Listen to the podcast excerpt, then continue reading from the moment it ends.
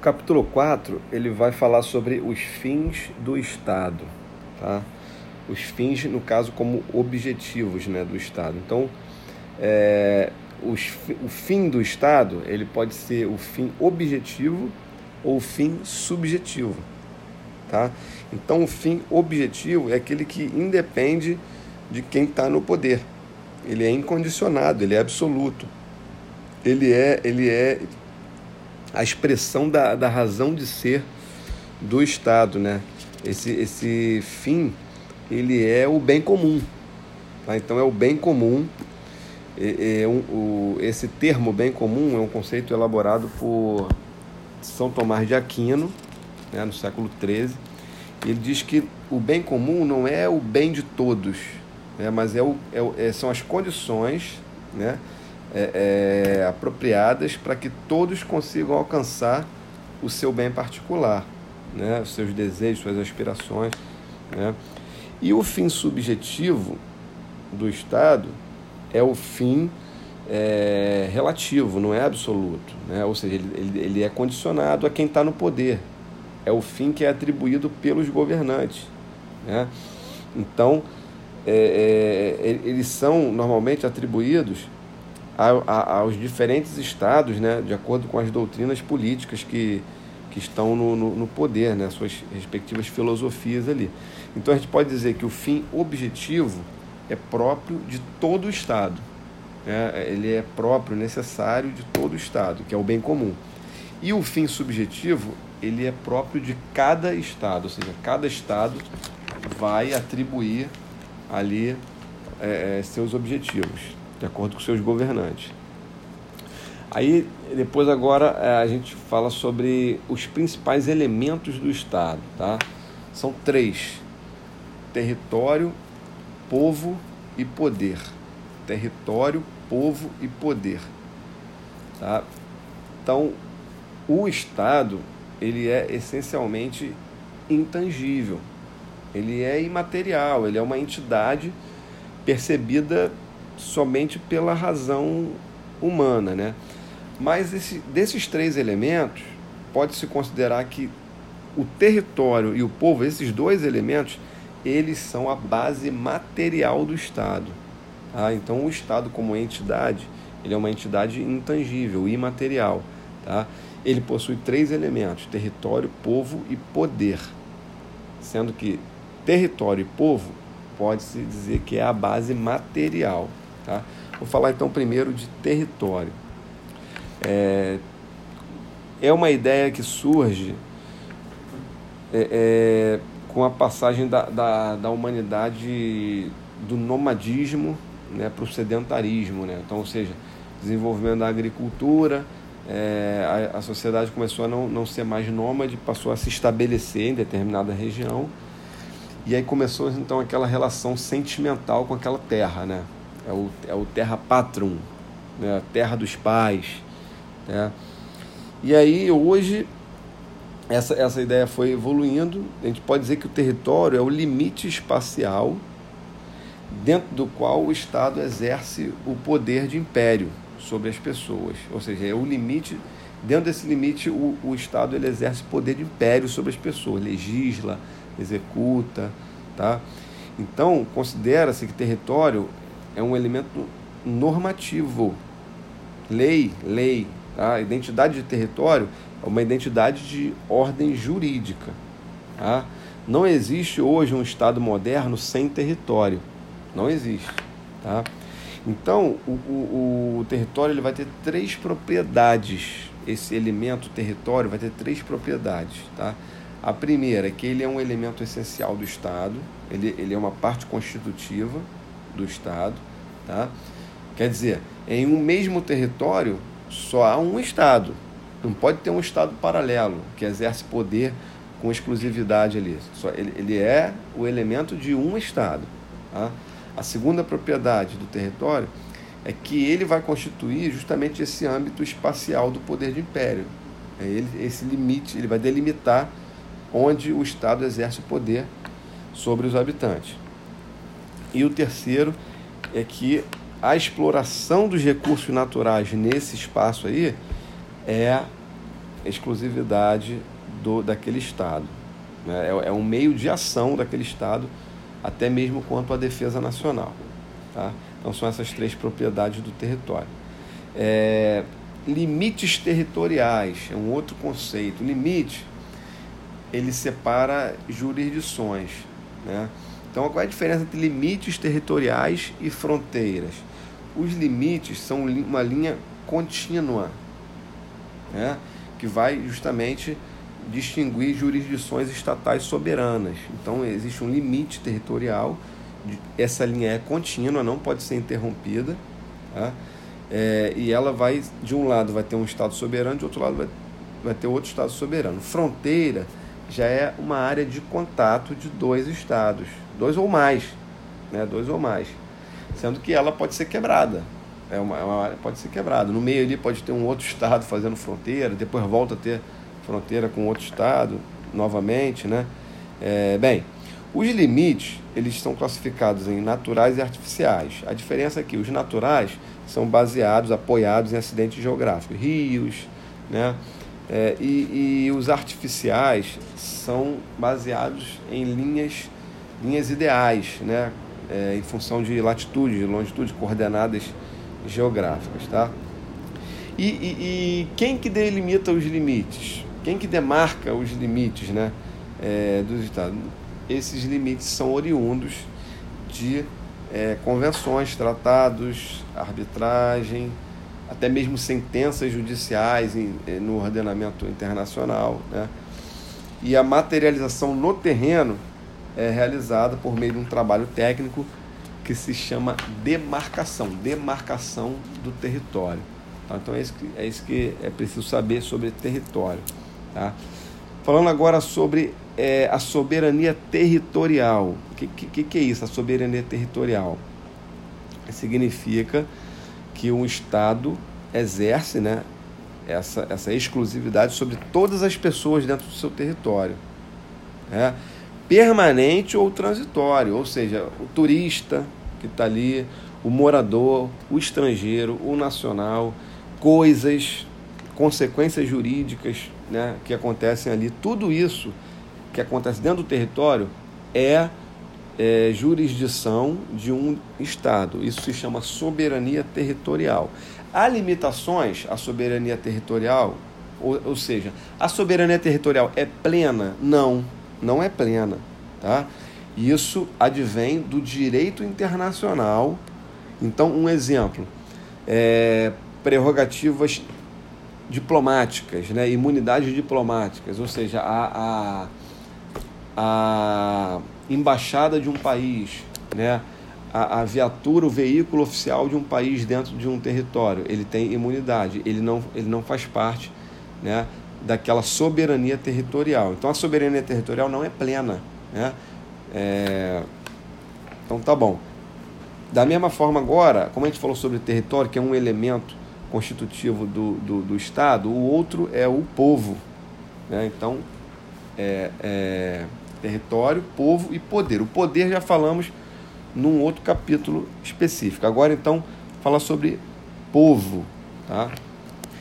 Povo é um outro elemento constitutivo do Estado, é diferente de população. Povo tem a ver com um aspecto qualitativo, população é um aspecto quantitativo. Qual é a população aqui? 200 milhões. Beleza.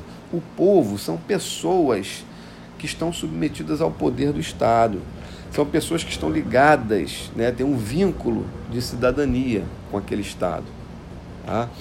É... Então, são, são pessoas que estão sujeitas à soberania do Estado, vivendo ou no território ou até mesmo no exterior. Ou até mesmo... Então, por exemplo, quem está no exterior, brasileiro que está no exterior, ele, ele, ele é povo brasileiro? É povo brasileiro. Ele está ligado ao Estado por um vínculo de cidadania. Ele tem que votar, lá, ele tem que se cadastrar no consulado brasileiro. Né? Então, eles estão sujeitos à soberania do Estado. Então, isso é povo. Tá? É, é, um, é um conceito político-jurídico, tá? mais, do que, mais do que sociológico apenas. Né? É. Então, um outro ponto interessante é que povo não é etnia. Né? Povo é, é, é esse conceito político-jurídico, vínculo de cidadania ao Estado. Né? O, a etnia, essa ideia de que o povo está ligado à etnia, é uma ideia que vai, que vai incentivar, que vai motivar é, doutrinas racistas. Né? É, então, o povo não é etnia. Tá? Falar sobre Estado-nação. Então, no Estado-nação, o poder ele não vai estar numa pessoa só, no monarca, né? como era. Então, quando surge o Estado-nação, o poder ele passa a, a totalidade dos cidadãos que vão compor aquela nação. Né? Então, às vezes, há é, é, um Estado, um Estado né, político, uma organização política, e que vai ter dentro comunidades heterogêneas. Né? Então, o que aconteceu? É, Para poder fortalecer né, essa, essa ideia de nação, né, de, de, de, acabar com essas diferenças, essa heterogeneidade dentro de um Estado. Né?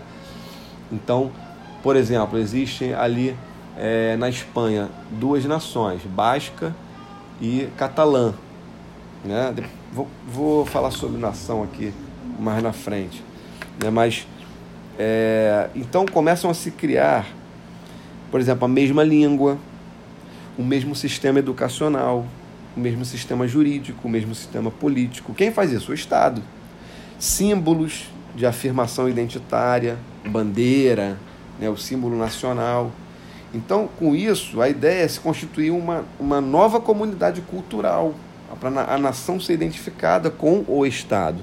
Então, o Estado é delimitado nesse território, pode acontecer de, de haver mais de uma nação ali, haver uma, uma, um Estado heterogêneo, e aí então isso implica uma relação de dominação. Né? A nação ela tem que procurar, quer dizer, o Estado ele tem que, ele tem que criar esse, essa comunidade cultural para poder é, a nação se confundir com o Estado, né? a vontade comum. Tá? Então começa a surgir, a partir disso, a ideologia do nacionalismo. Essa ideologia é a principal característica do Estado-nação. Tá? O que é o nacionalismo? É o repúdio ao, ao, ao estranho, ao que está externo à nação. Né? Então, o, o nacionalismo ele, ele tem um duplo movimento. Ele integra o que está dentro, ele, é, ou seja, ele integra a diversidade que está no interior e ele exclui a diversidade do exterior. Ou seja, ele, ele repudia o que é de fora e ele integra a heterogeneidade que está dentro. Né? Então, é, é, qual é o, a, a, a, principal, o principal fenômeno que, que enfraquece o Estado-nação? É a globalização. Então, a globalização, essa ideia de que nós somos uma comunidade mundial e tal, é, é a comunidade né, do mundo, sistema mundo, isso tende a enfraquecer o Estado-nação, tende a enfraquecer a ideologia é, do nacionalismo. Tá? Bem, é, é, o conceito de nação ele vem a partir do povo, né?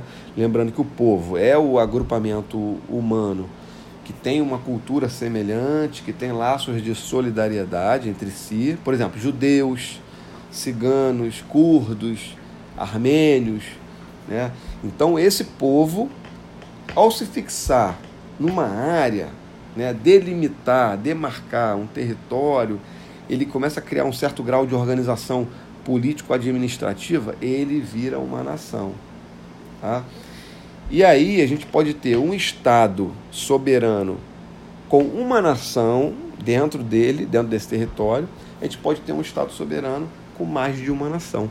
Então, por exemplo, um Estado soberano uninacional, Brasil, Argentina, né, Estados Unidos. Um Estado soberano plurinacional, como eu falei, a Espanha, por exemplo, que tem uma nação basca e uma nação catalã. Existe até um movimento é, é, separatista dos catalãos é, é, os catalães ali para poder é, se separar né, do, do, do, da Espanha como uma nação, como, uma, como Estado-nação novo. Né?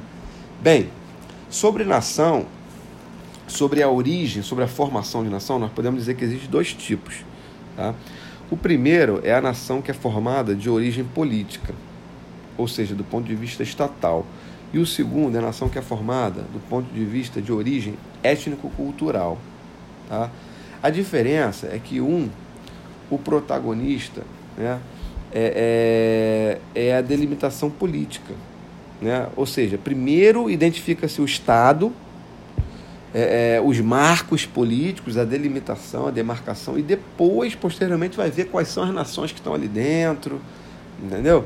Então o Estado cria a nação, depois disso, se for o caso, o Estado começa a, a construir uma identidade nacional, né, destrói aquelas identidades dispersas dentro do território, o Estado incentiva a criação de laços culturais, o time de futebol do, do, do, do Ghana, por exemplo, é o time de futebol do Senegal. Ali dentro existem diversas nações étnicas, tribais, antes do colonialismo. Né? Aí, depois do colonialismo, formou-se uma, uma, uma nação, um, um Estado de origem política e depois começaram-se a, então os direitos é, começaram a ser derivados daqueles cidadãos que, que estão ali, sendo heterogêneos ou não. Né? E a nação de origem étnico-cultural, protagonista é a etnia. Então os direitos vão derivar desse grupo social. Normalmente tem uma tendência a ser estados totalitários que vão desprezar a diversidade, vão, vão excluir a outra etnia. Entendeu? Isso a gente vê é, é, na Iugoslávia, por exemplo, quando se formou o Estado-nação, é, as grandes guerras civis ali foi muito por conta disso né? Havia uma maioria de uma determinada etnia que queria excluir a outra e queria formar um Estado-nação baseado na etnia. Bem, enfim, vamos lá. As nações e o direito de autodeterminação. É... Então, o que acontece é que o governo. O que é o direito de autodeterminação? Vem daquela ideia de que os homens são livres, o governo deve ser escolhido pelos cidadãos, o governo ele vai atuar com base no consentimento daqueles cidadãos ali. Né? Ele vem de uma tendência pós-Segunda Guerra Mundial, que as nações, é, é as potências começaram a, a, a, a largar as colônias, então uma tendência anticolonialista, né? E como resultado disso, surgiram inúmeros, inúmeros estados é, separando, dentro das suas demarcações territoriais, nações étnico-culturais que constituíam unidades políticas ali que não tinham nenhuma tradição histórica ou seja, estados heterogêneos. Né? África, principalmente, podemos ver isso muito. E com isso houve uma proliferação de guerras civis, é, trouxe é, à tona a questão do direito à, à secessão né, dessas nacionalidades e tal. Então surgiu essa ideia né, do direito de autodeterminação. O direito internacional começou a abrir uma jurisprudência de que é, é, é esse direito de autodeterminação ele vai acabar preservando o direito de uma vontade coletiva né, ali dentro da, do Estado, que ali não tem voz, não tem voz naquele Estado, mas é, pelo direito de autodeterminação, né, que é chancelado por várias resoluções da ONU, né, esse coletivo dentro de um determinado Estado vai acabar tendo voz e de repente dá, dá é, margem para movimentos é, separatistas, né? É, é, é, direito à secessão. Tá bom? E por último, falando sobre nacionalidade, o que é nacionalidade? É um vínculo jurídico que, que une o, o indivíduo ao Estado. Né? O principal aqui é a diferença de nacionalidade para cidadania. Tá? Nacionalidade é diferente de cidadania. Nacionalidade é fazer parte da comunidade nacional, fazer parte da nação, estar integrado. É, é, é o oposto de ser estrangeiro. Então, o nacional é o que não é estrangeiro. Tá? É, e ele, o nacional é o membro do Estado, como, como, como povo. Né? Já a cidadania é um exercício de direito político é, é, é, um membro do Estado, mas é um membro ativo de direitos políticos. Né? É, é o cidadão, não é simplesmente o nacional. Né? Por exemplo, pode ter um nacional que não é cidadão. Por exemplo, uma criança, ela é nacional, mas ela não é cidadã. Por quê? Porque ela não é uma, um membro ativo do Estado. Então, qual é a característica fundamental da cidadania? É o direito do sufrágio, o direito de votar. Tá? Essa, então, a cidadania é o vínculo. Então, nacional é o membro do Estado. Cidadão é um membro ativo do Estado, porque ele vota. Tá? Pode ter um nacional sem, ser, sem ter cidadania? Sim. Pode ter um estrangeiro que tem cidadania? Pode. Né? E aí vai entrar a questão de adquirir nacionalidade também. Né? É, é, aí adquirir nacionalidade tem dois processos. Um é o originário, o outro é o derivado. O originário é quando vem pelo nascimento. Derivado é quando vem por opção, por, por casamento, por naturalização. Então, por exemplo, é, a legislação do país diz que é, ao, ao ser casado com um, um, diplomata por 15 anos, né, a pessoa tem o direito de é, pedir nacionalidade daquele país. E isso é um processo derivado. Tá? O processo originário é o processo que vem do nascimento e tem duas divisões. Ele vai ser um processo jus sanguinis ou ele vai ser o processo jus solis. Né? Jus sanguinis é que ele vem pela família, a nacionalidade é da sua família. E o jus solis é a nacionalidade. A nacionalidade é do lugar onde você nasceu.